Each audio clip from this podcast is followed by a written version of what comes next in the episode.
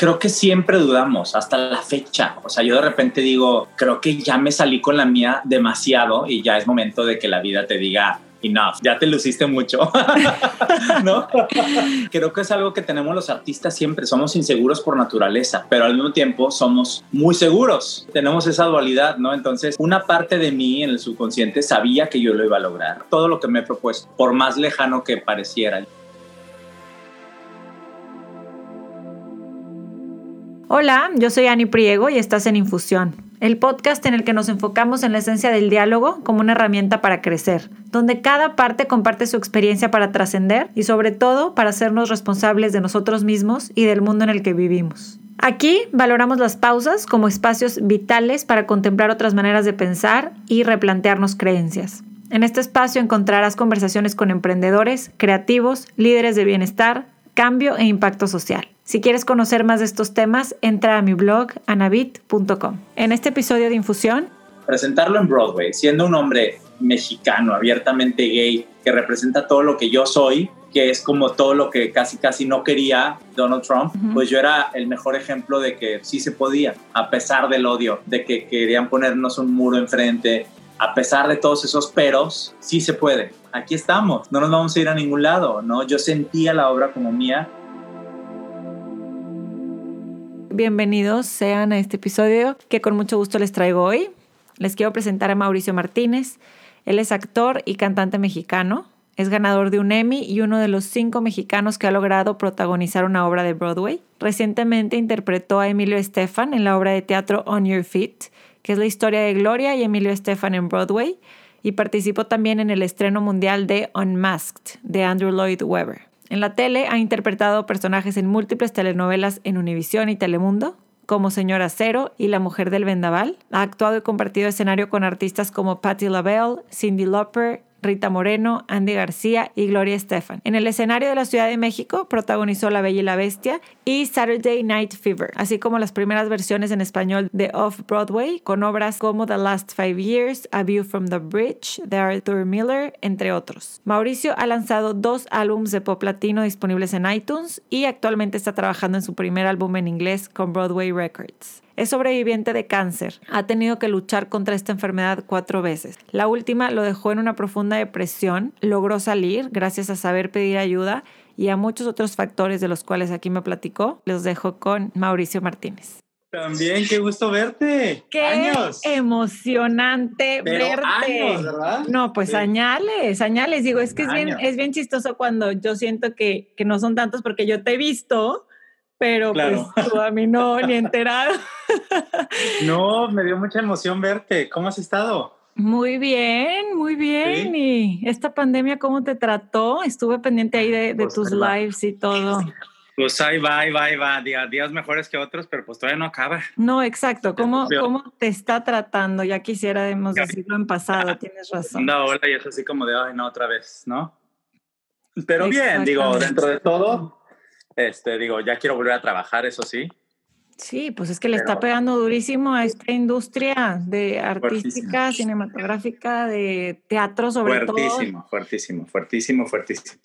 Está muy fuerte ver cómo sentir esa ausencia. Digo, tú, nosotros como espectadores nos hace falta ir, ir y vivir una experiencia así en teatro, en conciertos. Y ustedes que, que, que les hace falta, yo me imagino que esa parte importantísima de tu esencia. Está cañón. Sí, sí, está cañón. No, esto tiene que mejorar. otra manera de, describirlo más que está cañón, ¿no? Sí, por no decirlo, por, por ponerlo en, en este, ¿cómo se dice? En lenguaje apropiado. Exacto. que no esté explicit. Ay, wow, ¿cómo? A ver. ¿Cuánto tiempo llevas en, eh, estás en Houston? Estoy en, en Woodlands, que está a 40 minutos de Houston. Es un bosque que convirtieron en ciudad, entonces está precioso, pero sigue siendo suburbano. Pero estoy, llevo cinco años acá, contenta. Este, me identifico mucho Qué con padre, cinco años. Cinco años en verano cumplí. ¿Cuántos años llevas tú? Yo sé que on and off de, de, Monterrey y de México, pero en general. Bueno, on and off, es que me vine hace 20. Me vine hace 22. Ok, porque llegaste. Pero luego me regresé y me fui al DF Estás idéntico. ¿Hiciste un pacto con quién o qué? Sí. Digo, más guapo, o sea, mejor. Se me hace que eres de esos que como el vino se te vas viendo mejor y siento que eres de esas personas que sí, que has vivido tantas cosas que ahorita vamos a platicar. Yo creo que se lo reflejas cañón y te ves muy bien. Ah, pues muchas gracias. Gracias, hermosa. Te lo agradezco. A ver, déjame más, pongo derecho esto ya. ¿Estás en tu depa? Estoy en mi depa, sí, aquí en la sala tengo Me gustó el background, está padrísimo. Oye, Mao, pues gracias por aceptar platicar conmigo porque de no, verdad... gracias. Este podcast es para personas como tú, o sea, lo creé para platicar, como una excusa para platicar con personas como tú, con esas historias, con, con esta manera que tú tienes de, de ser tan auténtico y, y aparte con tantos sueños cumplidos pero no nada más vamos a platicar de los laureles y de todos estos logros increíbles que has tenido, pero además de pues, los bumps en el camino, ¿no? Y de muchas otras cosas. Y tu vida es una gran historia que yo definiría así, si le quiero poner como un, este, un título de revista, como una historia de éxito de muchas maneras. Pero quiero, quiero separar como tu vida de artista, tu experiencia con salud mental y la salud física, porque eres sobreviviente de cáncer más de una vez, han sido cuatro veces que has sobrevivido a esta enfermedad. Entonces creo que lo podemos dividir en eso, pero vámonos a estar yendo para adelante y para atrás, para adelante y para atrás. Va, va, que va. No soy muy buena en hacerlo lineal, pero no importa porque se pone bueno el chal. No, se pone bien. Déjame pongo audífonos porque creo que va, a ser mejor. A ver. ¿Qué estás tomando? Estoy tomando un juguito ese, que se llaman coolers, que los tengo aquí a la vuelta y son jugos para desintoxicar. Ah, muy bien, estás en detox. Y están.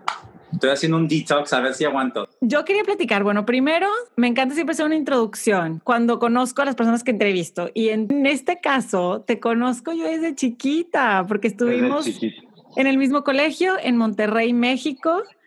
Y bueno, varias generaciones. ¿Tú eres cuántos años tienes? Yo tengo 42. 42. Y yo cumplo 37 este año. Entonces, sí, varias generaciones abajo. Sí, estabas como 4 o 5 abajo. Y yo me acuerdo de verte en festivales de la canción. Me acuerdo de, de digo, no sé, ya sé que ya nadie te dice así, pero pero me acuerdo de, de Poli, Poli, porque... Poli, claro, sí. ¿Eres Mauricio Policarpo o Policarpo Mauricio? Mauricio Policarpo. Mauricio Policarpo Martínez. pusieron así porque es el nombre del abuelo de mi mamá. Sí, yo me acuerdo que era Poli, Poli, y, que, y, de verte cantar y de verte empezar a hacer como pininos y performance ahí en, en Monterrey, en, el colegio. Y además mi mamá era maestra y te adoraba. O sea, era de, de era te, tenía demasiado cariño. Entonces en mi casa también siempre hablaba mucho de ti y, yo a ella. y si supiera de esta plática. recuerdo.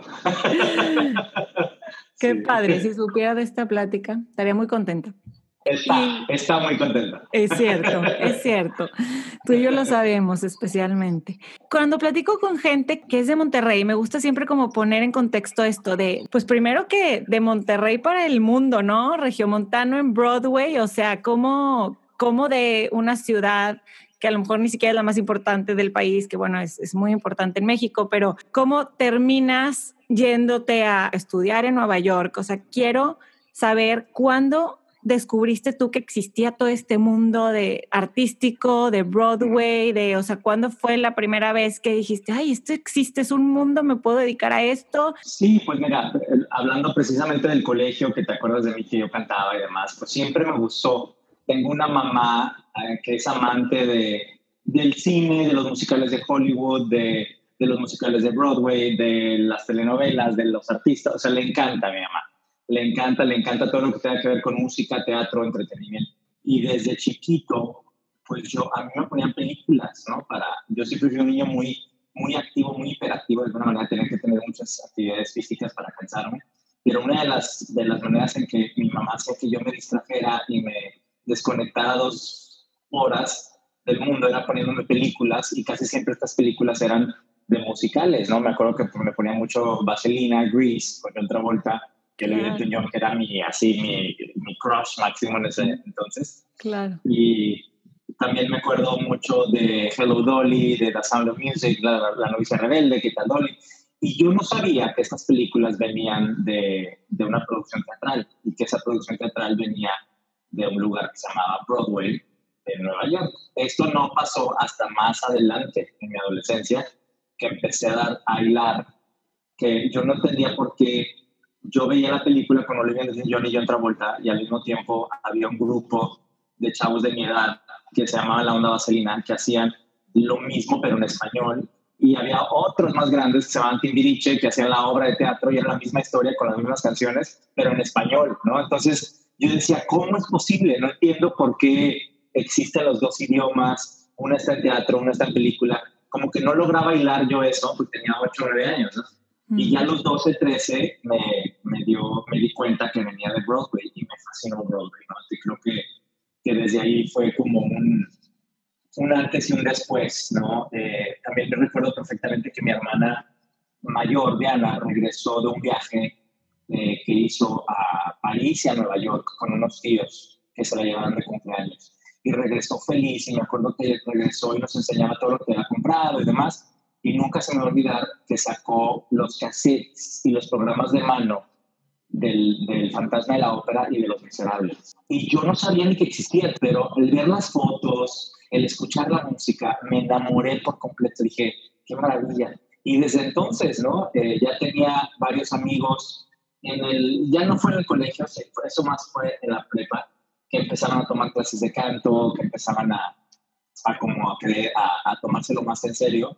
Y sí, saliendo yo de secundaria y entrando al TEC, pues me empapé de eso, ¿no? Empecé a tomar clases de canto formales, empecé a juntarme con pura gente que quería hacer teatro, que estaba en dirección cultural, empecé a hacer comedias musicales y todo era como muy eh, enfocado hacia esta pasión que yo le tenía a, al escenario, a estar en el escenario actuando, cantando, contando historias. Y así fue, así fue.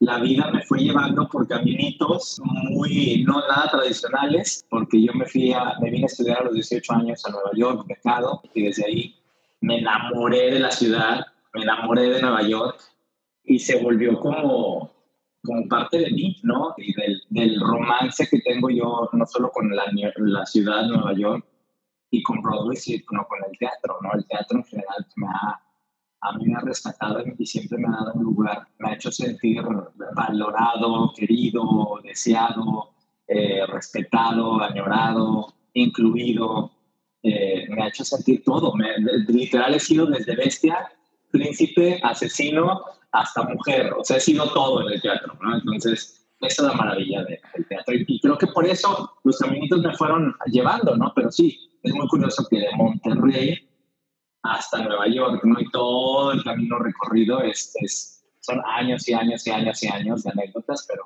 pero creo que eso lo, lo resume eh, pues lo mejor posible. Sí, me, me gusta cómo lo encapsulaste, porque luego me escribe gente, ay, no tenía idea que en Monterrey había gente que, que pensaba así, que hacía eso, que quería dedicarse a eso, ¿no? Que ahorita ya hay muchísimo más. Y fuiste tú abriendo camino a esta eh, escuela en Nueva York y, y, demás, pero ¿cómo? Cuando dices, ok, ya, si esto es lo que quiero hacer, me voy a dedicar a esto, ¿sentiste completo apoyo de tu familia, de, de la sociedad en general o cómo fue? Pues fue, fue poco a poco. Mi, mi, mamá no quería al principio porque decía, y mi papá como que tenía también mixed feelings, ¿no? Me acuerdo que una vez me dijo, eh, que esta carrera era para marihuanos, mediocres y maricones, ¿no? Y yo le dije, no, mejor te cambien las tres M's por Mauricio Martínez Morales, ¿no? Me encanta, me encanta. Eh, y así fue, ¿no? Y mi mamá al principio tenía problema porque estaba muy joven, yo tenía 18 años y me venía a Manhattan, ¿no? Eh, que es una jungla yo no entendí por qué lloraba tanto, lloraba todas las noches, me acuerdo. Iba y me, se acurrucaba conmigo y lloraba. Y yo decía, pero ¿por qué lloras, mamá? Hasta que yo no he sido papá, pero ya soy tío y ya tengo amigos y demás hermanas que, que tienen hijos. Y ya cuando veo a los chavos de la edad que yo me fui, ya me cae el 20, ¿no? De, de por qué mi mamá se ponía así y lloraba.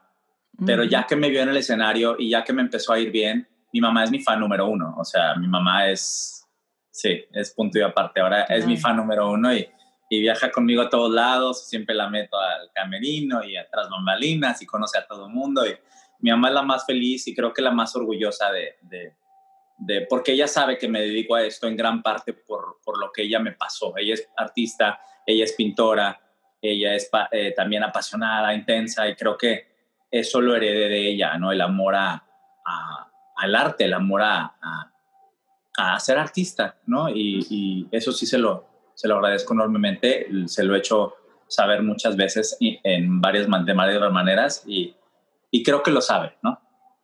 Ahorita que hablas ser artista, eres actor, cantante, bailarín, tienes todos estos elementos, has, salido en, en, teatro, tele, cine, artista en todo el sentido de la palabra, te describe. Esta universidad o escuela que te fuiste a Nueva York, ¿para qué era? ¿Cómo, la, cómo detectaste aquí me quiero ir? Porque me imagino que aplicaste a varias o cómo fue. Pues mira, yo fue muy curioso porque una amiga mía que se llama Nadia Zamarrón, que es también regia, ahora vive en Noruega, de hecho. Ella era una extraordinaria cantante y se fue a estudiar a Boston, a Berkeley, a Berkeley College of Music, que es una de las mejores escuelas de música a nivel mundial. Y a la becaron, me acuerdo que la becó una empresa, ¿no? En, en Monterrey, porque el TEC hacía espectáculos con esta empresa, con alumnos y nos llevaba por Europa a cantar música mexicana, a, a cantar, a bailar música mexicana. Y ella me puso el ejemplo, ¿no? Fue cuando la primera vez que dije, wow, se puede uno salir de aquí. No, yo tenía 16, 17 años y fue cuando dije, yo me quiero salir de aquí. No sé cómo, pero me voy a salir de aquí, me quiero ir a, a Estados Unidos, no era mi tirada, ¿no? Yo era fanático evidentemente del teatro de Broadway, la música, pero también del cine, eh, de, vamos, de, de, la vida del artista acá en Estados Unidos de alguna manera, ¿no? No me identificaba mucho con lo que yo había visto en México de telenovelas o, como que no era lo que a mí me llamaba, más me llamaba la atención, ¿no? En ese momento y dije, pues me tengo que ir allá. Y así fue, me fui, me acuerdo al servilletero en el TEC, que es este edificio este, de las computadoras. Ya no sé si sea el de las computadoras, pero en ese momento era. Y me fui en mis ratos libres y en mis horas libres a buscar por internet escuelas. Y me acuerdo que busqué en Nueva York, busqué en Londres, pero la primera que vi fue AMDA, fue la, a la que vine y de la que, de la que me gradué.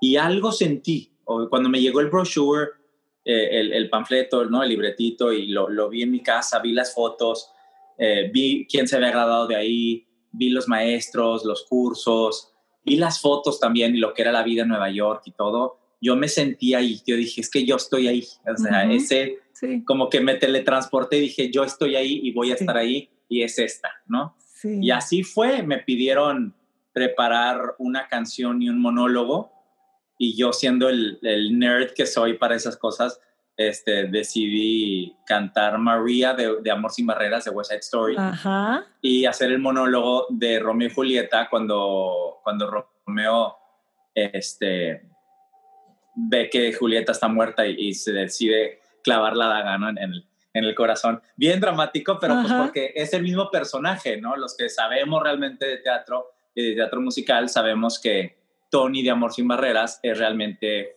Romeo de Romeo y Julieta, ¿no? Eh, Amor sin Barreras es una reinterpretación del clásico de, William Shakespeare, Romeo y Julieta. Entonces fue como un guiñito ahí que yo quise hacer, eh, pero pues funcionó, me aceptaron. Me acuerdo que como Billy Elliot me mandaron la carta a mi casa eh, y me llegó y no la quería abrir y ya por fin la abrí y decía, acabas de ser seleccionado para, para venirte a estudiar y aparte me becaban, ¿no? Me daban eh, la 50% de beca, ¿no? Entonces yo necesitaba el otro 50% y fue cuando tomé el ejemplo de mi amiga.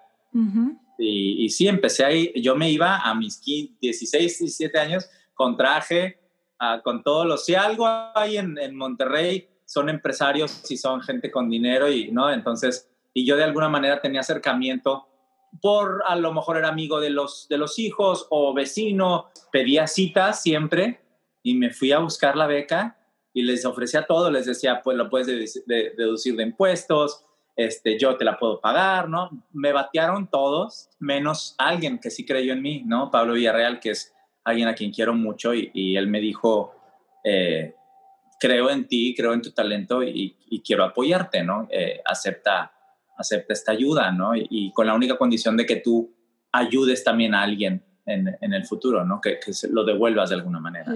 la cadenita paid forward. Sí, y que siento que a lo mejor no lo he hecho de la misma manera, pero creo que mi trabajo y creo que lo que hago ya es hacerlo también, ¿no? Como que eh, estoy involucrado en tantos fundraisers y en tantas maneras que hay de recaudar fondos para apoyar a los más necesitados cuando lo necesitan, que creo que de alguna manera eh, lo he venido haciendo. A lo mejor no he becado yo a alguien porque pues no he tenido como para decirle, ten 50 mil dólares y vete a estudiar, ¿no? Pero lo he hecho de otras maneras y lo seguiré haciendo, ¿no? Creo que es algo que tengo muy presente, que tengo que, que, que es parte de mi misión, de seguir ayudando a la gente, a inspirar a la gente y decirles, no se den por vencidos, ¿no? La, de verdad, los sueños sí se hacen realidad. No son de color de rosa, pero, pero, pero ahí están, ¿no? Y son tangibles y los puedes alcanzar y se vale pedir ayuda, ¿no? Entonces creo que esto también es, es este, lo que yo he tomado de esa ayuda y esa gran bendición que, que tuve. Es un gran ejemplo de eso, de decir, yo creo en mí, creo en mi talento, creo sé a dónde quiero ir, pero pues necesito ayuda, se vale, se decir, ayúdame y me encantó lo que te dijo, en lugar de decir, bueno, me lo pagas así, quiero esto y con tantos intereses, o sea, es compártelo y ahorita lo estás haciendo sin duda de muchísimas maneras y a nivel internacional y, mucho más masivo y de otra manera, pero, pero es seguir ayudando. Ahorita platicamos de eso porque hay muchas cosas puntuales de la manera que lo haces. ¿Cuál fue tu primera obra de teatro que viste en Broadway? La primera obra que vi en Broadway fue La Bella y la Bestia. Ya. Cuando vine a audicionar, eh, mi hermano me acompañó y dijo, te invito a una obra de teatro en la noche, ¿cuál quieres ver? Y nos formamos a TKTS y había boletos para La Bella y la Bestia y pues tenía que ser esa, ¿no? Era, ya me la sabía yo al derecho y al revés, eh, pero no la había visto, ¿no? Me conocía el disco, conocía la película, habíamos hecho varias escenas y varias canciones en, en arte estudio, en una escuela de artes escénicas en las que yo estaba en, en Monterrey con varios amigos eh, que hoy también se dedican a esto y, y sí era como perfecto ir a ver esa. Eh, y fue la primera que vi, ¿no? Y, y mira, no sabía que literal como un año y medio después iba a estar yo trabajando ahí vendiendo souvenirs y luego 10 años después iba a estar yo en ese mismo castillo, pero en México protagonizando a, a la bestia. ¿Dudaste alguna vez de que ibas a lograr cumplir tu sueño de dedicarte a esto? ¿O alguna duda en tu mente o no?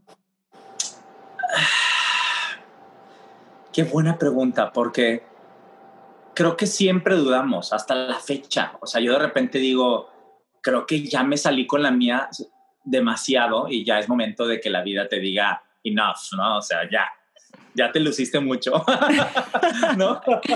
Es que nos limitamos nosotros. creo que es algo que tenemos los artistas siempre, somos inseguros por naturaleza, pero al mismo tiempo somos muy seguros tenemos esa dualidad, ¿no? Entonces, una parte de mí en el subconsciente sabía que yo lo iba a lograr. No sabía cómo, pero sabía que lo iba a lograr, que yo me iba, yo iba a, a lograr todo lo que me he propuesto, ¿no? Por más lejano que pareciera. Yo me acuerdo, ya después de haber vivido en Nueva York y regresarme a, a México, yo estuve en un programa hace casi 20 años que se llamaba Operación Triunfo, ¿no? De Televisa. Y era un concurso como la academia, y había jueces, y me acuerdo que los jueces y hasta una de las directoras eh, me decían, es que tú eres muy Broadway, ¿no? Y lo criticaban, ¿no?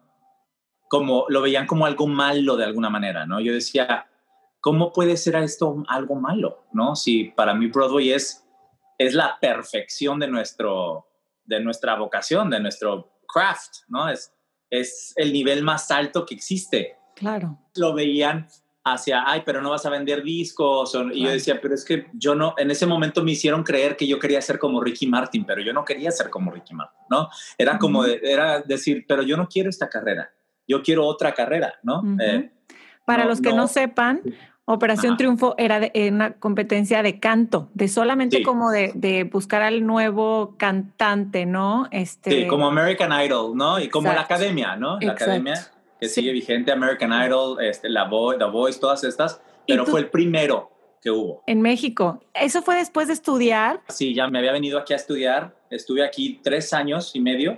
Después trabajé en una línea de cruceros cantando un año. Por y por el mundo. Sí, viajando por el mundo con Princess Cruises y luego me fui a México, a la Ciudad de México después de que mi papá fallece. Y estando en México los primeros seis meses audiciono para sale la audición para Operación Triunfo y también para Los Miserables, el musical, y me quedé en los dos, pero pues rechacé Los Miserables para irme a la tele. Hablando de esta palabra de rechazar, qué importante es, siento que es una palabra que en el medio artístico se escucha mucho porque o te o rechazas tú papeles o cosas como en este caso que dices tengo que escoger no me, tengo estas dos oportunidades o que te rechazan a ti y tienes que ser súper vulnerable y, y, es algo muy común en tu carrera. Cómo lo vives tanto por el lado de que en muchos a lo mejor casos que no te escogen porque es que a mí que me encanta ver todo tipo de entrevistas a personas que se dedican a esto como tú es más las veces que les dicen que no que las veces que les dicen Uy, sí. sí Sí, sí, sí. Por cada 300 nos hay un sí, ¿no? es, el rechazo es parte fundamental de ser artista, sobre todo de ser artista escénico, ¿no? Porque de alguna manera el artista plástico el, o el literario encuentra la manera de, que su trabajo, su obra llegue.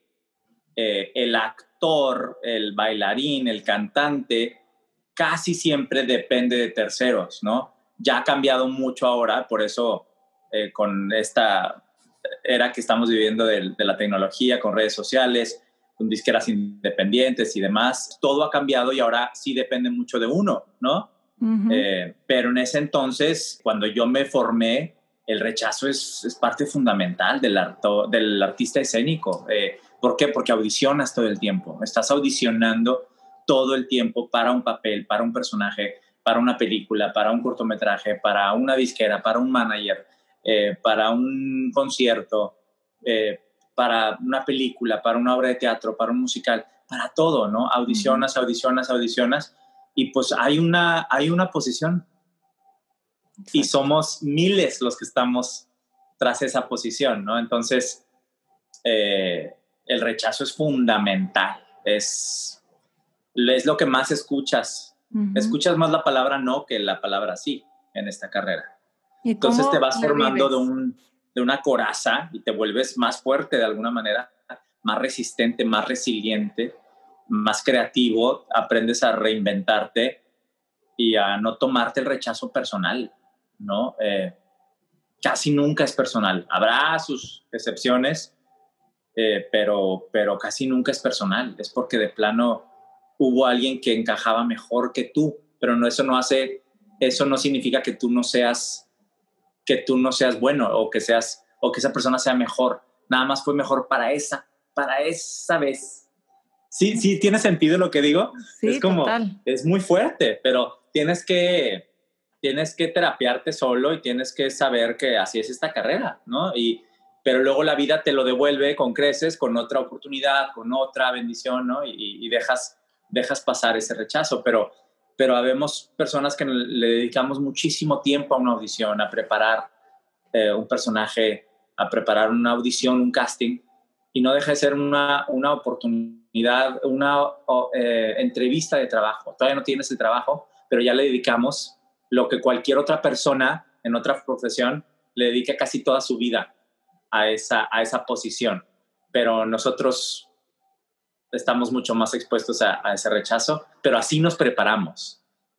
Eh, y constantemente, constantemente, ¿no? Cuando te dan las líneas, te encierras, empiezas a memorizar cómo es el personaje y haces todo tu trabajo, o cuando te mandan la partitura y empiezas a tomar, este, no sé, sesiones con un coach vocal o empiezas a cantarla, empiezas a montarla. De aquí a la audición, a veces son semanas, ¿no? Y te, y te empapas y te enamoras de, de lo que estás eh, creando.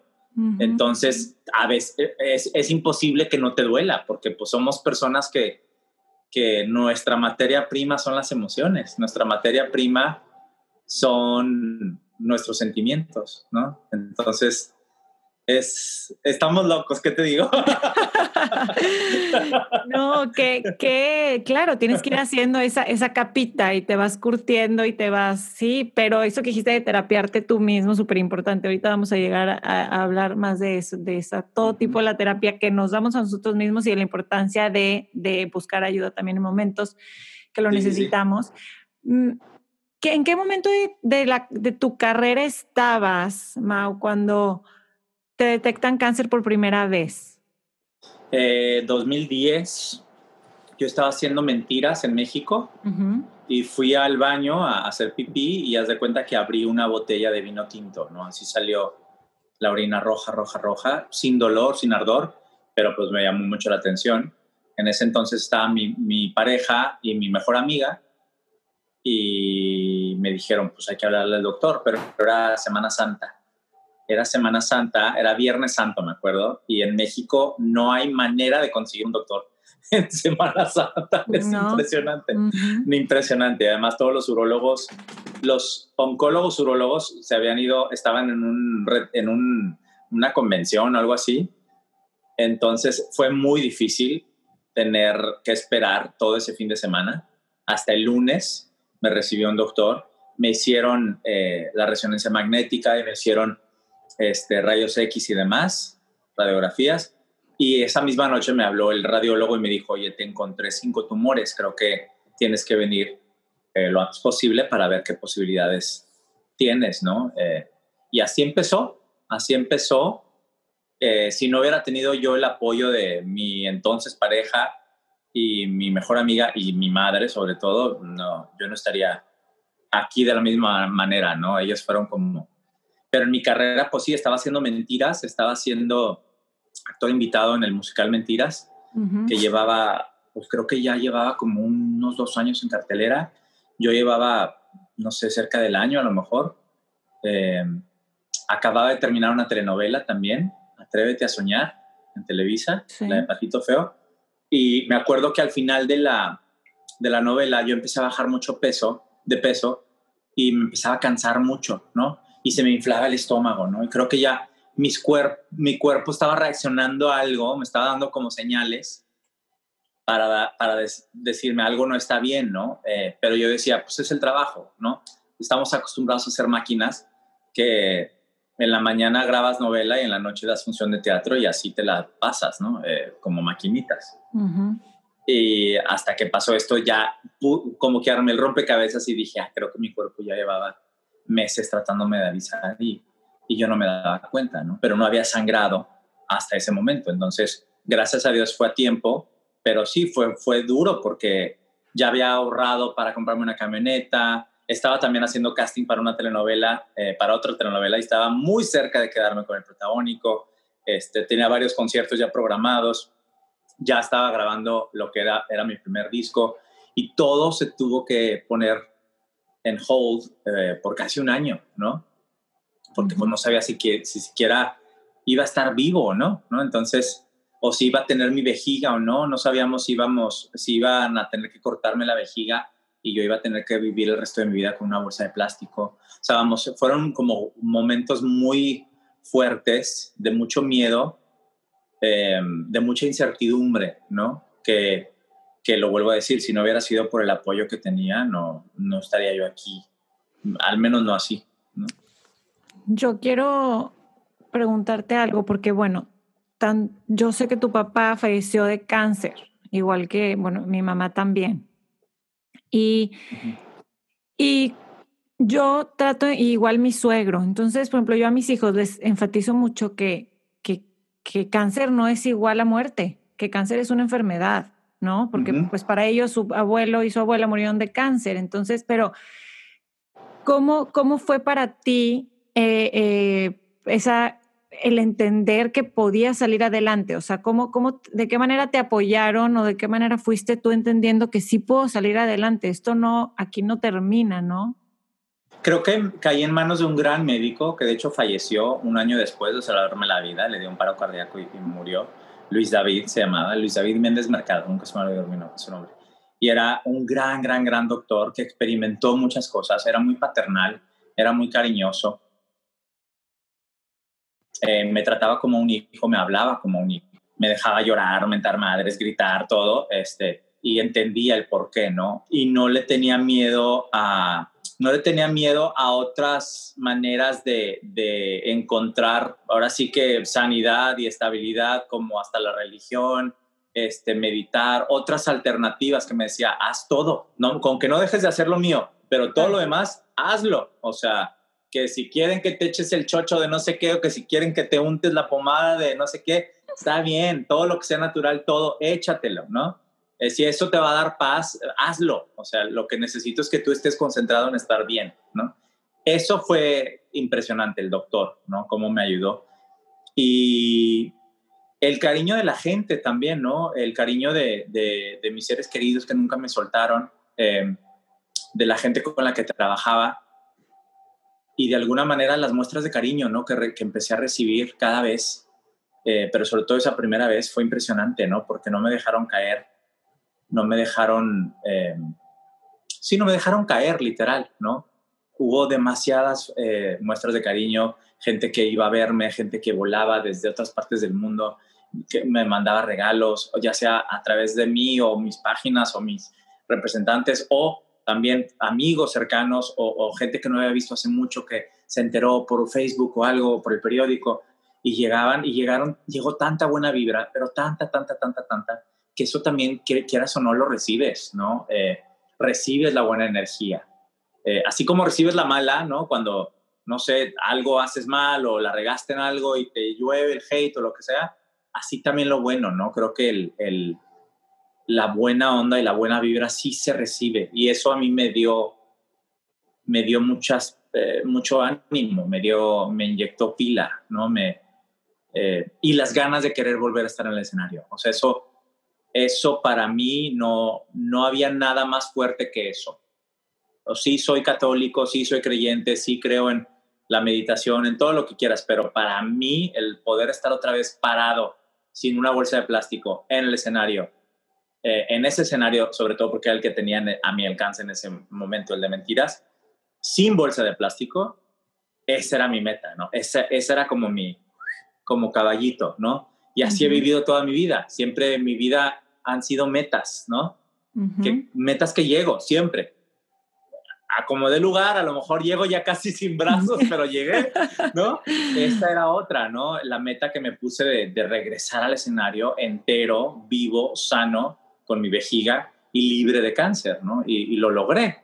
Entonces también eso me ayudó mucho, ¿no? Pero, pero pues si armas todo el rompecabezas, creo que sí fue un poco de todo, o un mucho de todo.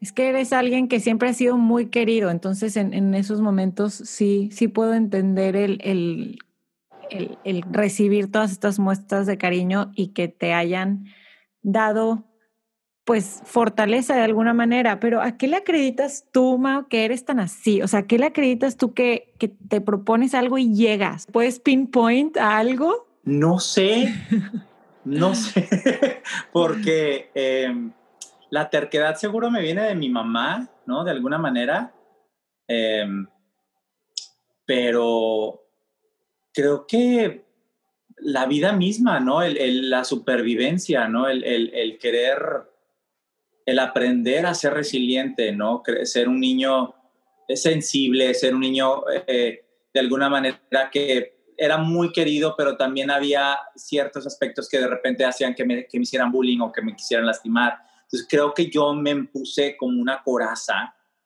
de no dejar que la, negatividad me afectara y mejor me enfocaba yo en, sacar lo positivo, en, sacar, en sacarle brillo a lo bueno. que tenía? Pues era simpático, sonreía mucho, cantaba, Dios me dio una voz, la podía usar, entonces estaba en las obras, como que yo trataba eh, de enfocarme en utilizar lo, que, lo bueno que yo tenía para que lo malo o lo que ellos me hacían creer que era malo, que no era malo realmente, era diferente, eh, a lo mejor no se notara tanto o que no le pusieran tanta importancia, porque no, eso no me representaba. Claro. No sé si tiene sentido lo que estoy diciendo. Claro, pero... Sí. Y, es, es, o sea, te pregunto porque todos quisiéramos aprender cómo le haces, cómo puedes tener eso. Es algo que traes, es algo que traes, es algo que, viene, como bien dices, este, desde tu madre, se, se mama, como dicen, o sea. Sí, sí, sí. ¿Verdad? ¿Y cuándo en algún momento o por qué te podías sentir tú como que, que, que eras diferente o que te podían bullear, o sea, o que te sentías bulleado? Pues de chiquito, de entrada a mí no me gustaba jugar fútbol, a mí no me gustaba este, ser rudo, a mí me gustaba, yo quería tomar clases de baile con mis hermanas, me explico, yo era como Billy Elliot, este, yo tenía un lado mucho más sensible y, de repente creces en un mundo, en, el, pues en Monterrey, en San Pedro, católico, de colegio bilingüe, con familias y pues un mundo en el que vivimos que realmente en los ochentas todavía no tenían la apertura que hay hoy, creo que era de alguna manera hasta una amenaza, ¿no? De, ay, este, eh, por qué nos cae tan bien y por qué tiene todas las palomitas, pero, pero tiene estas dos que nos llaman la atención y, y era, era algo muy, era algo muy curioso de presenciar, ¿no? Pero nunca me tiré a, nunca me hice la víctima, nunca. O sea, nunca me quejé, más bien iba a preguntar, eh, yo quería respuestas, ¿no? Yo confrontaba a la gente y les decía, pero ¿por qué piensas eso? O sea, ¿qué te hace creer a ti que eso está mal? O sea, que, que yo baile o que yo cante o que a lo mejor no sea el, la, la, la, representación máxima de, del jugador de fútbol americano todo viril, ¿no? A lo mejor soy más, este, mi, mi manera de ser es más light, es más suave.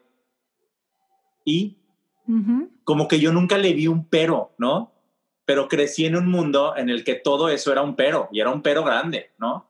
Era, eh, ahora sí que un pero y un pedo, porque en la, en la torre, ¿no? Este, pues mi hijo no puede ser gay, mi hijo no puede ser puto, mi hijo no puede ser maricón, pues, mi hijo no puede ser, volvemos a lo mismo, marihuano mediocre y maricón, ¿no? En esta carrera, eh, mi hijo no puede ser, como que asociaban el ser distinto, el ser sensible, el bailar, el, eh, a automáticamente satanizarlo y decir, es gay. Yo no sabía si era gay o no. A mí me gustaba esto. Hay muchísimos amigos míos que no son gays, pero que les encanta el arte y son sensibles, ¿no? Entonces, como que yo todavía no me encontraba y, encontré en la lucha por sobrevivir mi talento y, exploté mi talento y, y lo pulí y lo pulí y lo pulí y lo pulí hasta que mi talento me llevó a, a conquistar todo lo que yo quería, ¿no? Em, ya no es, no es hasta ahora que ya soy adulto en mis cuarentas y todo,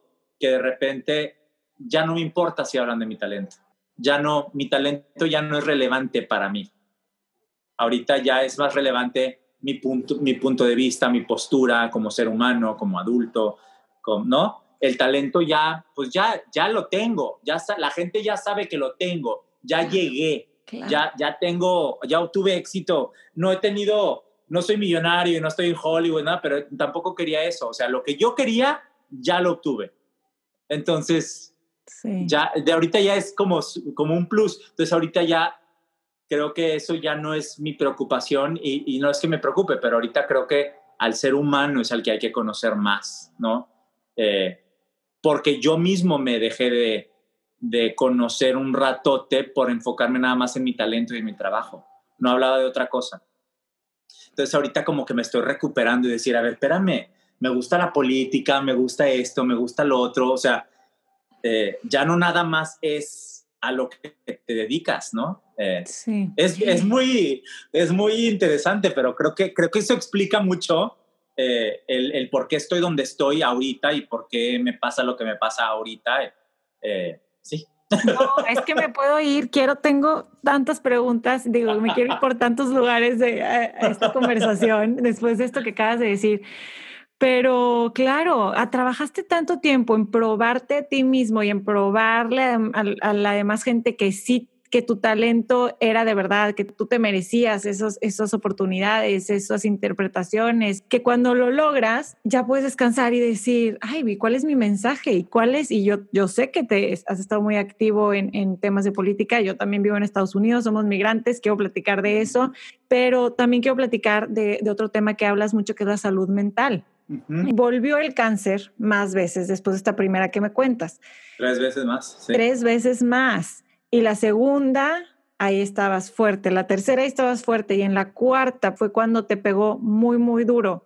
Muy duro. Platícame de esto y cómo, cómo has hablado abiertamente de esto, porque es súper importante eh, hablar de la depresión, de la ansiedad y de cómo salir de ella. Sí, creo que eh, es, es, un tabú tan grande, ¿no? Y, son temas, es un la salud mental es un tema que tiene tan, la, a la, la, gente le tiene tanto miedo a hablar por el tabú que existe alrededor, porque si vas al psiquiatra o si tomas antidepresivos o si dices que estás deprimido o tienes ansiedad o lo que sea, ya equivale a estoy loco y no es cierto. De entrada todos estamos locos, ¿no? Este, eh, em, que yo sentí a lo mismo, ¿no? no me lo esperaba.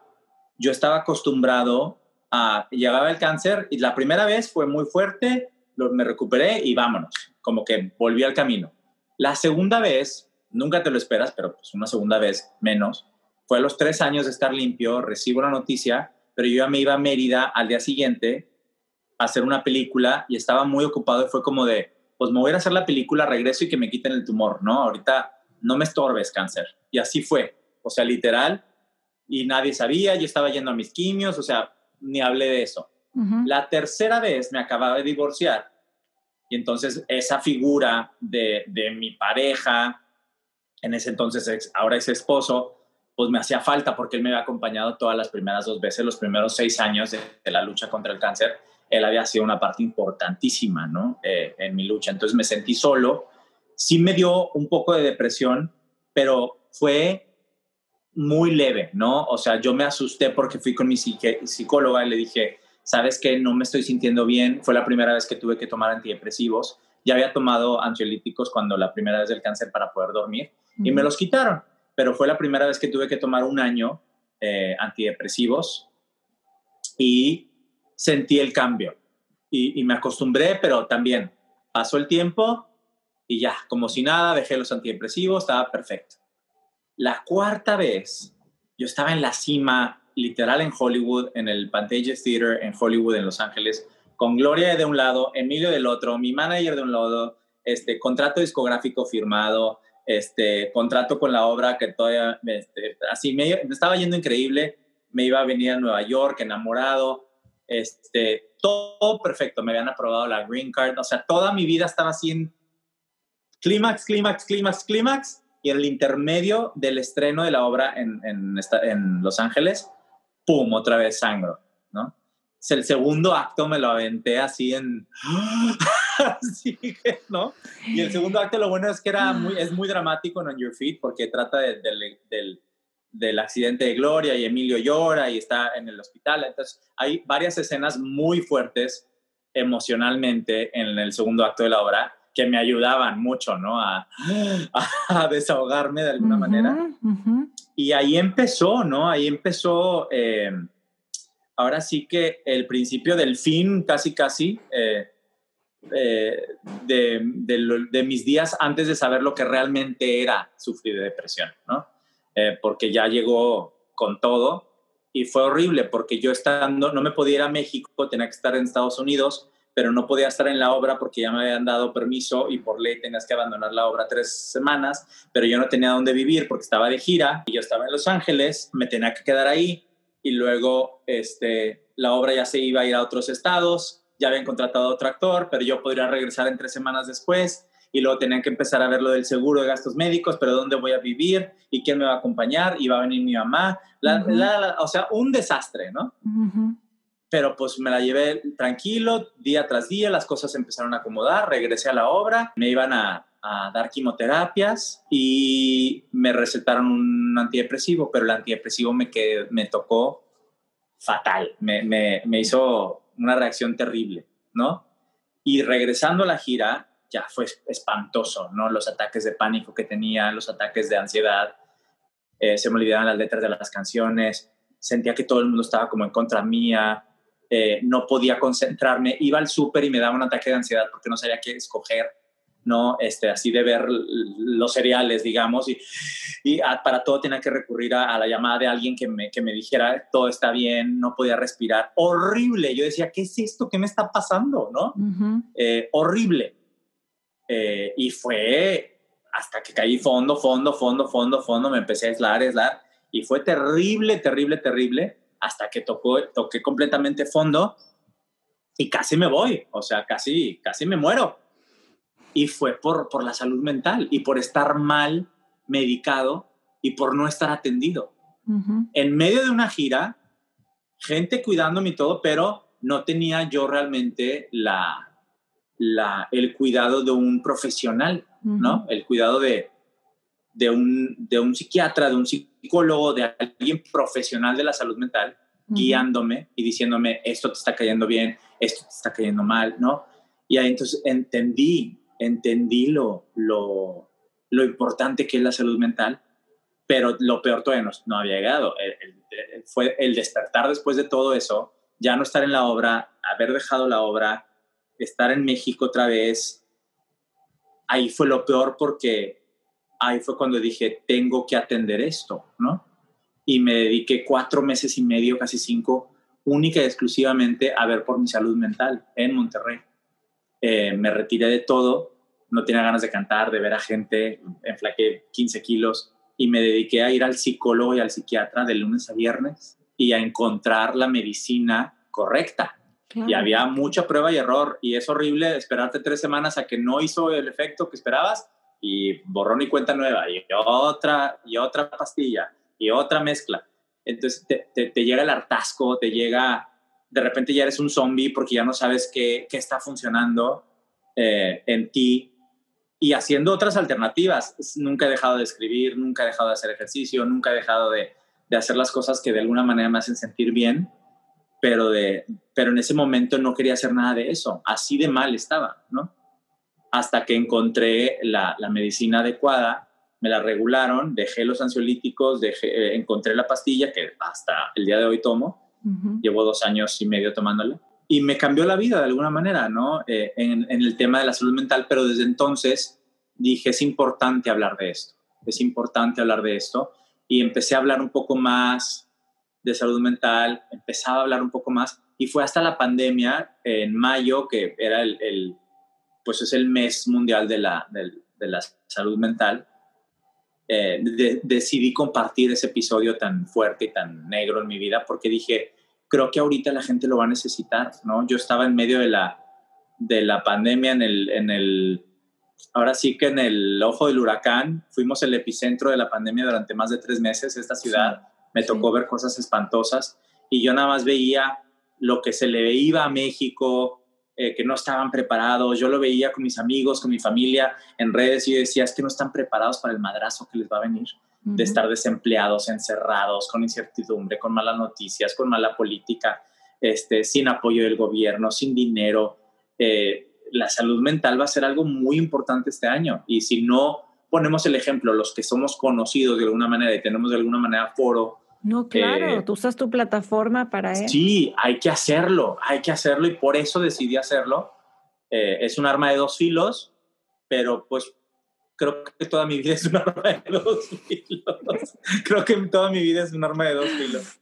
Entonces decidí, decidí mejor abrir eso y decir, les comparto esto con mucho amor y, espero que les sirva saber que a todos nos puede pasar, a todos nos puede pasar. Nadie está exento Em, y es algo de lo que se debe de hablar más y más y más y más y más y más todo el tiempo, desde que somos niños.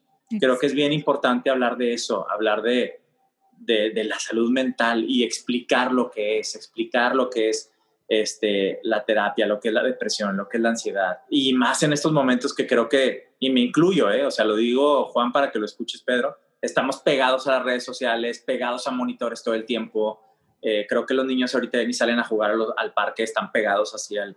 Entonces, todo eso crea más ansiedad, crea más soledad, crea más aislamiento, crea más depresión. Creo que los índices ahorita de salud mental y de suicidio y depresión y demás están súper arriba. Entonces, ¿por qué no utilizar también mi plataforma para, para decirles, este, aguas, ¿no? Les puede pasar, te puede pasar a ti, me pasó a mí, eh, yo he tenido gente cercana que se ha quitado la vida eh, eh, y, es, y, es, tristísimo, es tristísimo porque no estuvieron bien atendidos. Claro. Es súper importante compartir esas historias que, que, creemos que dices, ay, a lo mejor para qué. Y, y con tu plataforma ayudas a demasiada gente. Estoy segura que te debe haber llegado muchísimos mensajes y que, y te has dado cuenta. Sí, muchísimos. y eso se agradece también porque dices, qué bueno, esto no es para mí, de verdad esto es para ustedes. O sea, yo ya lo viví en carne propia, entonces es el, es el, ahora sí que como decíamos antes, el, el de pay it forward, decir, pues ojalá esto sirva para que tu lucha o tu camino sea menos doloroso, te lo podamos aliviar de alguna manera. ¿No? Eres gran ejemplo de, de, salir adelante. Claro que hay expertos de ayuda médica profesional que debes de acudir y lo más importante, yo creo que tú a lo largo de toda esta plática me has enseñado que, que viene de, de ti, es una convicción, o sea, tenemos que responsabilizarnos nosotros, oye, necesito ayuda, me voy a ir a Monterrey, me voy a salir, sé que estoy en la cima de mi carrera, pero voy a hacer esto porque si no, es lo primero que tenemos que atender, estar bien eh, mentalmente, emocionalmente, físicamente, para poder después hacer todo lo demás. Sí, hay una película bien bonita de Pixar, de Disney, que se llama Intensamente, no sé si la has visto. Me encanta, vela, te la dejo de tarea. ¿Nueva, reciente? No, pues de hace como unos cinco años, yo creo. Ok, pero no es de In, in and Out o algo así. La de los pilares. Y habla de las emociones. Y adentro del cerebro de la niña. Ah, no, está, sí, sí es. Está, sí, esa. sí esa. Pero bueno, la ves, la volví a ver el otro día, hace un, par de meses con mis sobrinos en España. Me salían las lágrimas porque decía, qué bonita película porque es tan cierta Sí, y lo explica muy bien. Lo explica con manzanitas, cómo necesitamos tener nuestros pilares todos bien, ¿no? El de la familia, el del trabajo, el de los amigos, el de contigo mismo, el de, o sea, el de tus talentos, el de los hobbies, como que todos bien alimentaditos, porque si no, eh, es como un tronco, pero si no está el tronco sólido, Viene un terremoto, viene un tsunami, viene un huracán y te lleva la fregada, ¿no? Ahorita que dices de los niños, tengo una sobrina que va al psicólogo y le dice desde muy chica, ya hace punto que seis años, dice el doctor de las emociones. Y me encanta porque así lo identificó y, la, y ha dado unos cambios positivos muy buenos. Ok, no te espero que no tengas prisa. tengo dos temas muy importantes. Ok, te dije que teníamos mucho que cubrir. La verdad, Mau, tienes una historia de Después van a hacer una película de tu vida fácil, ¿eh? Así como tú ahorita estás interpretaste la vida de Emilio Estefan. Bueno, yo quiero que hace, en un principio decías que cuando viste La Bella y la Bestia y Broadway te representó muchas cosas, pero me llamó la atención que decías, que mencionaste inclusión, ¿no? Y para un mexicano estar en Broadway, digo, sí, para cualquier artista, cualquier bailarín, cualquier cantante, es como un embudo, es un filtro dificilísimo. Para un mexicano, pues tú me dirás, pero yo me imagino que muchísimo más difícil. Este... Pues somos bien poquitos, lo hemos logrado cinco nada más. Cinco, cinco mexicanos han protagonizado una obra en Broadway. No, wow. Y ¿Cómo fue que, tienes este acercamiento primero para que la audiencia sepa? Ahorita que hablabas de este episodio que te dio cuando regresé el cáncer por cuarta vez y hablabas de Gloria y de Emilio y de esta obra, para la gente que no sepa, es esta obra que se llama On Your Feet, que interpretaste la vida de Emilio Estefan y Gloria Estefan de cuando llegan de Cuba a Estados Unidos y quieren hacer este crossover y quieren pues cantar en inglés, que les dicen, no, tú no, y, bueno, yo soy súper fan de ellos dos desde siempre. Todavía me acuerdo de chiquita ver las Olimpiadas y ver a Gloria Estefan cantar ahí. No, bueno, quiero que me cuentes cómo se da ese momento en el que te dan el protagónico. Uy, sí, pues yo me vine en el 2016 a hacer un musical que se llama Children of Salt Niños de Sal, que está basado en una obra de teatro del mismo nombre, escrita por un paisano, por un regimontano, que se llama Hernán Galindo. Y otro paisano, que es de mis mejores amigos, que mi director musical se llama Jaime Lozano, él llevaba ya como nueve años trabajando en el proyecto. Eh, fue su tesis en, en NYU, él se vino a estudiar eh, teatro musical acá en Nueva York. Y llevaba años y años trabajando en este proyecto y el proyecto por fin fue aceptado para presentarse en este festival of Broadway muy importante, del cual han salido varios musicales que llegan a Broadway y demás. Y me habló y me dijo, paisanito, así me dice, este personaje está escrito pues pensado en ti, ¿no? Eh, ¿Te la avientas o no? Y yo, pues espérame, mándame, la, mándame el guion y las canciones, ¿no? Y pues me gustó mucho y dije, pues claro, pero pues no tengo visa de trabajo. Y me dijo, no, es algo especial porque, porque es un festival. Entonces, eh, pues digo, donas tu trabajo eh, y no tienes que venir a trabajar realmente, ¿no? Y dije, ah, pues perfecto. Entonces no cobré un quinto, ¿no? y dije, bueno, me la arriesgo, me vine a vivir con él. Hablando de este, oportunidades. Ensayamos, fue un, verano increíble y la obra eh, pues funcionó, ganó el festival. De hecho, estamos trabajando para hacer la eh, película. Es un, un, musical que quiero mucho, pero de ahí el director de casting de On Your Feet me vio y me escribió y me dijo, es que eres perfecto para hacer la de Emilio y el actor que está interpretando a Emilio ya se va. Eh, y me invitaron a hacer el casting. Y así fue, literal. Literal así fue. Llegué al casting y lo mismo.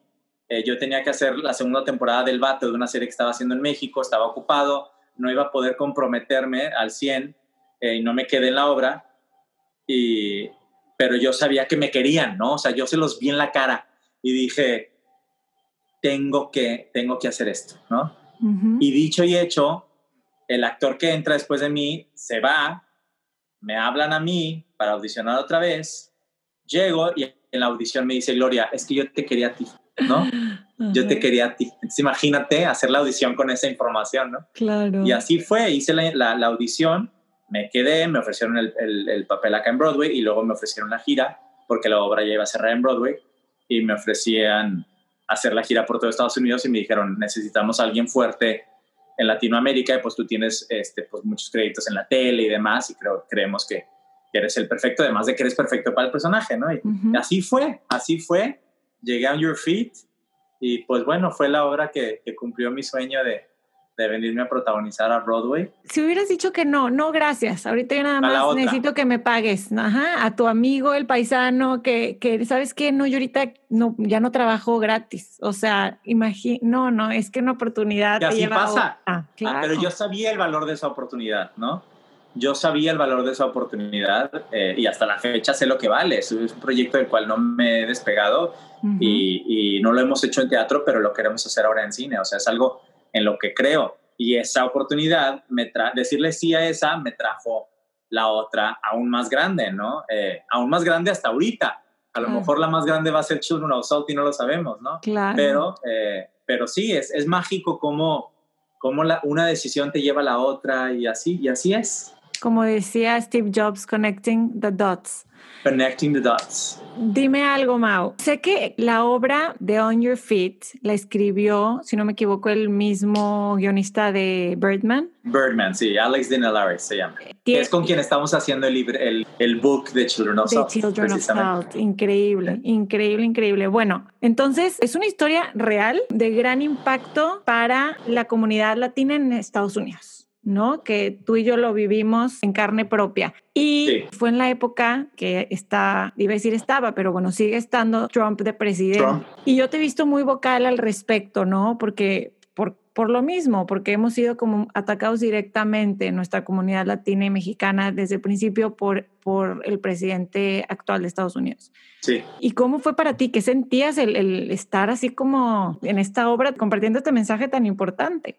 Uy, increíble. Sí, yo sentía que la obra me la habían escrito a mí, ¿no? Porque los diálogos que tenía, las conversaciones que tenía el personaje de Emilio, que son conversaciones verdaderas que el, el, verdadero Emilio ha tenido, son conversaciones que yo he tenido toda mi vida, que si me cambio mi nombre, que si me cambio mi apellido, que si el acento, que si parezco latino, no parezco latino, este, todo eh, lo he escuchado.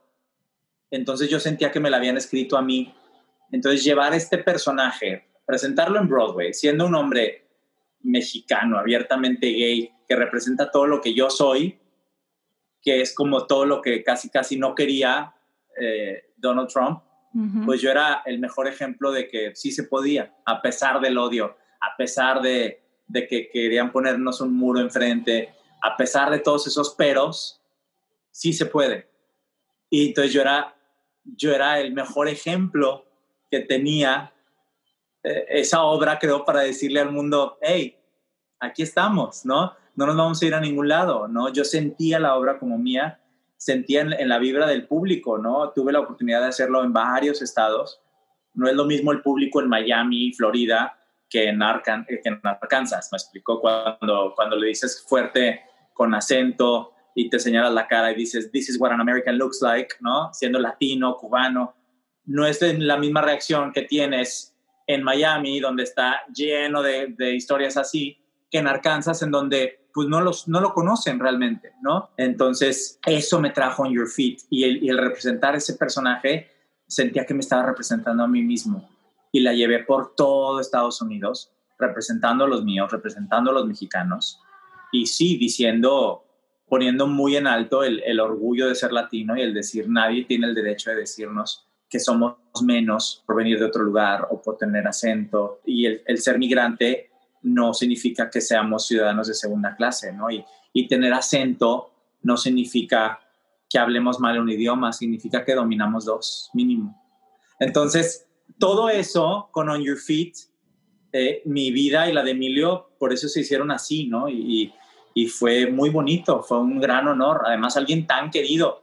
Emilio es alguien muy querido, muy respetado eh, y era un, un paquetote, ¿no? Eh, representarlo a él cuando él sigue vivo, vigente, exitoso, creativo y, y, tenerlo tan de cerca también, ¿no? Porque ahí estaba muchas veces, ¿no? Entonces, pero fue, fue, fue increíble, fue un, un sueño. No pude haber tenido una mejor obra para, para hacer mi debut en Broadway porque e, era la unión de mis dos mundos.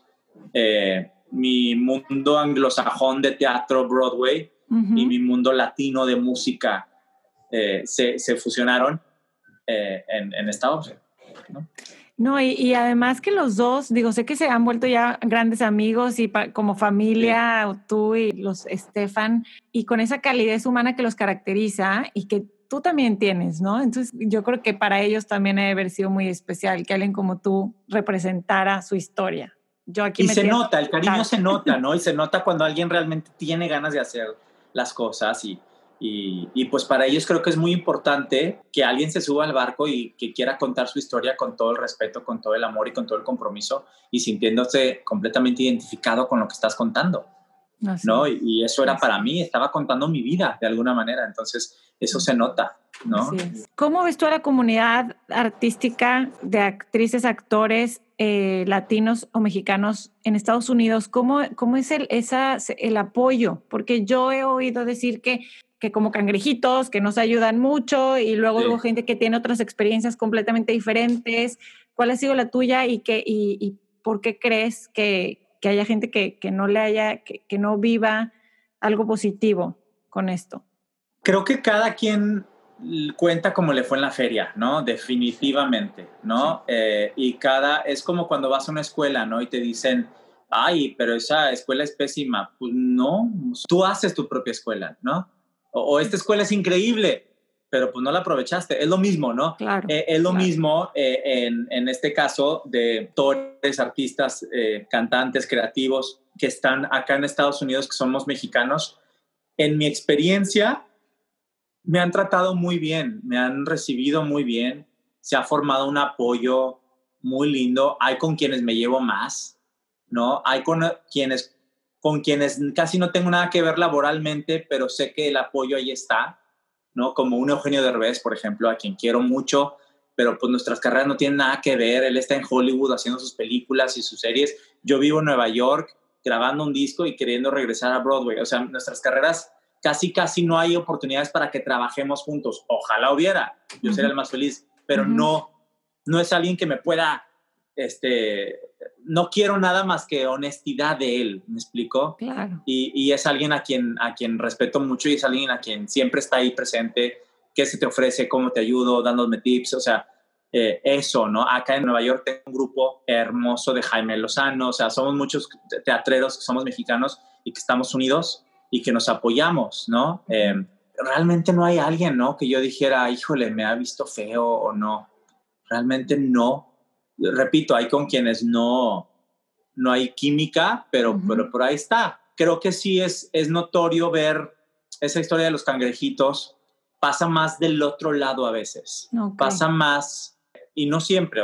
En mi caso, el 99.9% ha sido apoyo, me aplauden, me, dicen qué maravilla, ¿no? Cumplidos pero si hay un porcentaje chiquito que existe, latente, que no valora, que, que ve siempre el, el negrito en el arroz, ¿no? Este, siempre, siempre ve algo ahí negativo en que tú estés acá y no te hayas quedado allá, en que hayas renunciado a, a México y, no, eh, como que siempre hay algo ahí, pero siempre viene del otro lado, siempre viene del otro lado y es ahí cuando entiendo esa, esa parábola o historia, lo que le llames de, de los cangrejitos, sí es muy, es muy común verlo y es muy triste, pero generalmente los cangrejitos son los que están del otro lado, no los cangrejos que, que cruzamos el puente. Claro, y evidentemente no es tu manera de ver la vida, Mao, de, de, como bien dijiste, no victimizarte y, Nunca. no ver el negrito en el arroz. Seguro tú serás el que apoyarás a mucha gente. En... Sí, pues quiero creer, ¿no? Que eso se está haciendo, ¿no? Eh, pero, pero sí, en general creo que somos muy unidos los latinos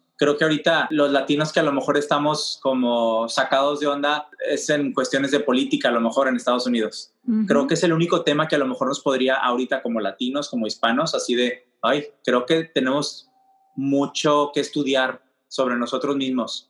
Porque en Estados Unidos les encanta ponernos nada más en un, en un costal. Ay, latinos. No, papá. Hablan así, se ven así. Mexicanos, cubanos, puertorriqueños, dominicanos de dónde venimos, este, nacimos aquí, de padres de dónde, o sea, qué religión, todo influye, este, todo es distinto. Y creo que ahorita los, los americanos están por fin dando cuenta de eso, eh, más después de esta elección, creo que, y afecta todo, la, la política afecta todo, creo que va a afectar eh, la manera hasta de contar nuestras historias, eh, de, de, de, hacer el casting de los proyectos, a quién se le da voz, a quién no, o a quién no, no es que calle la voz, pero a quién queremos apoyar antes, darle prioridad a qué tipo de proyectos, ¿no? Eh, creo que es, está habiendo un despertar en Estados Unidos de lo que somos los latinos, de lo poderoso que somos, pero que no somos únicos, que no somos todos Salma Hayek o todos somos Speedy González o todos somos, ¿me explico? No somos eso, somos de todos colores, de todos tamaños, de todos sabores. Yo al principio sentía, viviendo aquí, digo, es que soy orgullosamente mexicana, pero no vivo en México, entonces como que me pierde credibilidad, como que cómo puedo amar a mi país tanto, pero no estoy viviendo ahí por, por decisión propia, por el trabajo de mi esposo, ¿sí me explico? Y, y, y todo lo contrario, o sea, porque como bien dices en tu caso, con tu plataforma, con tu carrera, estás exponiéndole al mundo cómo son los mexicanos a través de tu experiencia, ¿no? Y claro. mundo. Claro, claro. Eh, uno no es menos mexicano porque vive fuera. Al contrario, estás tomando la decisión de representar a, no a todo el país, pero a una parte, a un pedacito de tu país ante el mundo, ¿no? Eh, no, no, te, no no decidiste quedarte ahí y vivirlo ahí, la realidad de ahí. Lo sacaste para decirles, esto somos, somos capaces de esto. Y pasa en todos lados, los chefs, los directores de cine, los coreógrafos, los doctores, este, los boxeadores, los cantantes, los actores, cineastas, este, o sea, vamos, eh, creo que hay pilotos, deportistas, hay, hay gente mexicana súper valiosa en todo el mundo brillando, destacando eh, en la medicina, en la política, eh, ¿no? Es, es bien bonito ver eso, porque los mexicanos somos bien chingones, o sea, de verdad. Y a veces no nos lo creemos porque nos lo han hecho creer allá en México. Siempre nos comparamos con, con los demás, con otros países y sin saber que allá realmente lo tenemos todo. Eh, pero no por no estar ahí significa que, que no lo valores o lo ames igual, ¿no?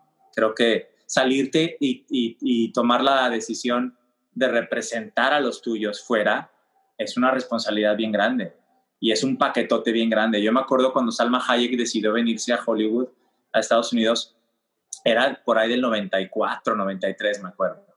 Yo estaba saliendo de secundaria y entrando a prepa, me acuerdo, porque sacó la película de, de Desperado con Antonio Banderas, ¿no? Y me acuerdo que en México todos se la acabaron viva. Todos. No había una persona que hablara bien de ella. Cómo la criticaron, que era pésima actriz, que nunca la iba a hacer, que la iban a contratar nada más de sirvienta. No, o sea, todos esos mensajes llenos de racismo, de clasismo, de todo lo que hay en México. Eh, y vela, ¿no? Eh, y hoy es referencia, o sea, hoy no hay un mexicano que no sepa quién es Alma Hayek y que ella es la que nos representa, le guste a quien le guste, en Hollywood a nivel mundial, a todos. Antes que cualquier otra persona es ella. Así directores mexicanos tengan Oscar, así quien quieras, tú dices México, Hollywood, el primer nombre que dices es Salma Hayek. Antes que Cuarón, antes que cualquiera, es Salma Hayek. Es lo que identifica ¿Por qué? Porque fue la primera que tuvo los tamaños de decir, me salgo, yo quiero esto y me fui. Entonces, ella me puso el ejemplo muchas veces, hasta la fecha. Pero yo me acuerdo cuando yo estudiaba aquí en Nueva York, yo la veía ella, ella empezaba a tener un boom con este Estudio 54 y Wild Wild West y estas películas. Ya se empezó a volver ella como una comodidad, ¿no? En, en las películas de Hollywood y era sex symbol y todo. Eh, y me acuerdo que las veía en la portada de las revistas y yo compraba la revista y se las presumía a todo el mundo así de, ¡eh, she's one of mine, ¿no? Y así era, ¿no? Ahora ya somos muchos, ahora ya ves, a, no, hay muchísima gente acá, ¿no? Eh, desde Isa González, Melissa Barrera, este, Derbez, Omar Chaparro, tanta gente que se ha venido acá y la está haciendo en grande, pero ella fue la primera, ¿no? Y, eso se lo debemos, nunca debemos de dejarle de, agradecer. Eh, que ella fue la primera que puso el ejemplo. Y siendo mujer, además. Además. Es más difícil. O no hubiera sido lo mismo si hubiera sido un hombre, ¿no? Que, que lo haya dicho. O sea, una mujer en ese entonces, en los noventas, chaparrita, que no hablaba inglés. este, o sea, mis respetos, ¿no? Sí, sí, sí, sí, totalmente. Igual, igual yo creo que algo que la caracteriza es esa confianza en sí misma de que yo como tengo esta meta y voy a llegar, ¿no? Y yo también la admiro muchísimo, sin duda. Y quiero preguntarte por último, Mau, ¿cómo ves vivir? ¿Cómo ves esta regalazo, esta oportunidad que tenemos viviendo parte de una crisis mundial, una crisis que todos nos ha dado existencial este año, pero después de, de haber estado enfermo y de haber sobrevivido a cáncer, yo creo que valoras muchas cosas. Uy, sí, creo que la vida em, es una, una antes y una después de esto que estamos viviendo, ¿no? Para todos. Al menos esta, esta camada de gente desde los que los que, se, los que se van a acordar que esto pasó, ¿no? Estamos aprendiendo a convivir con nosotros mismos más de lo habitual, a extrañar a la gente, a no estar cerca de tus seres queridos, a no poder abrazar, a no poder besar, a no poder hacer el amor, ¿no? Lo, más eh, básico que podemos hacer es abrazar, saludar a la gente de mano, de beso, de un abrazo. Y lo estamos casi no lo arrebatan, ¿no? Y no, no lo han arrebatado de una manera tan cruda. Entonces, para mí, yo agradezco todo lo que he vivido, porque de alguna manera, bueno y malo, pero sobre todo lo malo, porque me preparo para esto, ¿no? Tener tanta experiencia ya, y no digo tanta como si yo fuera un gurú, pero bueno, yo lo he vivido, tener experiencia ya en terapia, en salud mental, en pensamientos suicidas, en antidepresivos, en aislamiento, en estar encerrado desde trabajando en un crucero o en Operación Triunfo, en una casa con extraños, estar encerrado, estar aislado, eh, estar en un lugar que no es, eh, que no es el tuyo, ¿no?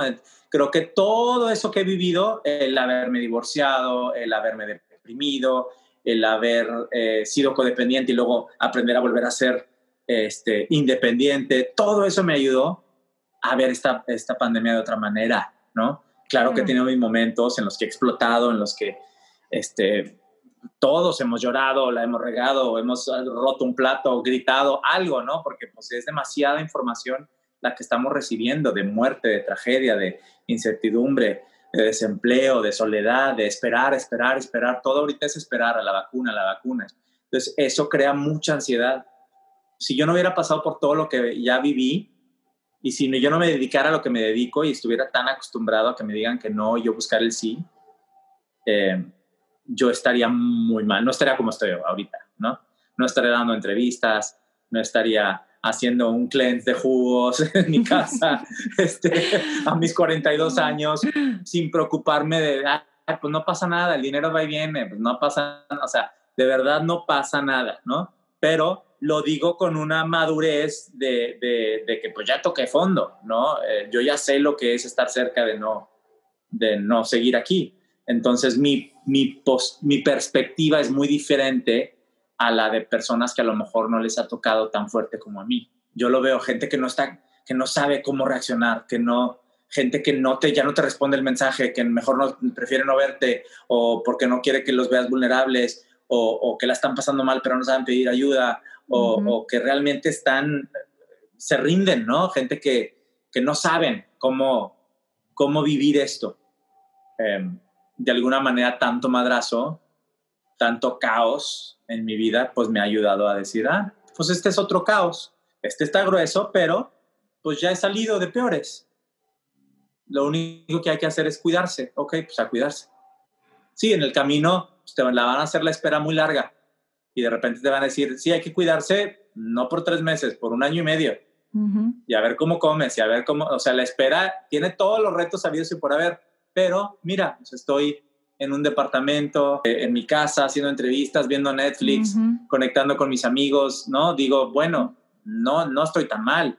A mis antepasados los obligaron a irse a la guerra, a luchar. ¿No? O sea, exacto. Ana Frank no tenía Netflix. No.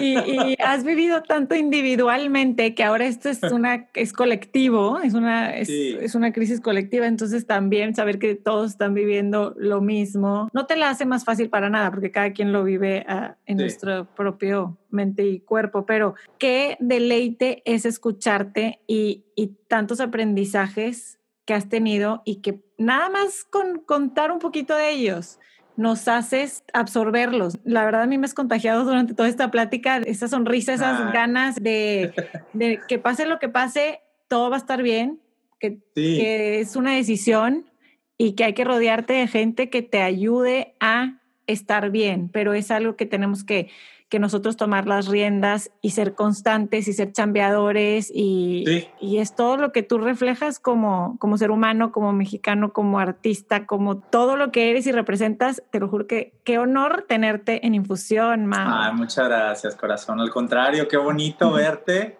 reencontrarte después de tantos años. Sí, la verdad que es padre ver cómo alguien va cumpliendo sus sueños y va llegando a lugares donde pocos llegan y con tanta gracia, gran ejemplo. Así que qué emoción tenerte. Te voy a hacer una última pregunta que le hago a todos los invitados. Va, va, va, venga. Este podcast se llama Infusión. Entonces, si tu vida fuera una infusión, ¿qué ingredientes no deben faltar? Uy, como de té. pero de la vida en de, infusión. Ándale, ajá. Uy, pues yo creo que eh, passion fruit, ¿cómo se llama? fruta de la pasión. Ah, me gusta. Tiene que tener eh, fruta de la pasión. Eh, tiene algo de CBD, ¿por qué no? Sí, hay que ponerle CBD. Total, de acuerdo. Frutas de la pasión, CBD. Este. Híjole, vitamina C. Eh, así como un cítrico, ¿no? Me gusta. Em, infusión. Pues a ver, fruta de la pasión con CBD, ya sabe a frutas, a cítrico y además te pone como chido. Este, eh, y algo muy musical, pero pues, ¿qué es musical en una infusión? Eh, un toque musical. Un toque musical, sí. Me encantó, me encantó. Ay, Mau, muchas, muchas gracias por tu tiempo, por contestar todo.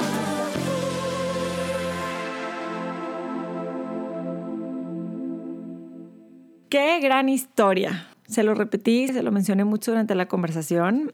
Admiro mucho la actitud de Mauricio, de Poli, como yo lo conozco, la actitud que tiene ante todo lo que le presenta la vida. Es un gran ejemplo para mí, su entereza y su valentía para ser quien realmente es. Espero hayan disfrutado de esta conversación. No olviden suscribirse a este podcast y les agradecería mucho si lo comparten para que el mensaje le llegue a más personas. Además, pueden dejar un review en donde sea que estén escuchando, en Spotify o en Apple Podcast. Es una manera de ayudarme a seguir trayéndoles contenido de valor como este. En Instagram me encuentran Infusión como arroba Infusión Podcast. Sigan la cuenta para más inspiración y les recuerdo que pueden ver a Mauricio en Netflix en la serie El Vato, en donde interpreta a Marcos Gutiérrez. Y también lo encuentran en Instagram y Twitter como arroba Martínez Mau y en Facebook como Mauricio Martínez Oficial. Me despido por el resto del 2020. Gracias por haberme acompañado a mí y a todos mis invitados en esta travesía del 2020 20, del 2020, este año que nos ha venido a enseñar tantas cosas y que hemos sufrido tantas cosas y que hemos agradecido otras más y que bueno, seguimos seguimos mandando muchas vibras a toda la gente que ha pasado pues momentos muy difíciles y de sufrimiento en esta pandemia. Esperemos que pronto podamos estar platicando de otros temas en este podcast, además de los aprendizajes que nos ha traído esta crisis mundial. Pero por lo pronto, cuídense mucho. Gracias por estar aquí. Empezamos el 2021 con un episodio. Bueno, todos los que, los que ya estamos, en los que hemos estado trabajando y, y a las personas que me confirmaron que sí se animan a platicar conmigo para este podcast, pues estoy súper agradecida y súper feliz porque viene con todo el 2021 para infusión. Así que pues esto no sería lo mismo sin ti. Si no supiera que la gente lo está escuchando, no sé si seguiría haciéndolo, la verdad. Entonces, seguimos creciendo, seguimos estando en más países. Veo en las analytics cómo cada vez más la gente se queda al final de los episodios. Quiere decir que, bueno, que las historias y lo que escuchan aquí les gusta. Así que muchas, muchas gracias. Un abrazote, cuídense mucho. Feliz Navidad y feliz Año Nuevo. Un abrazo.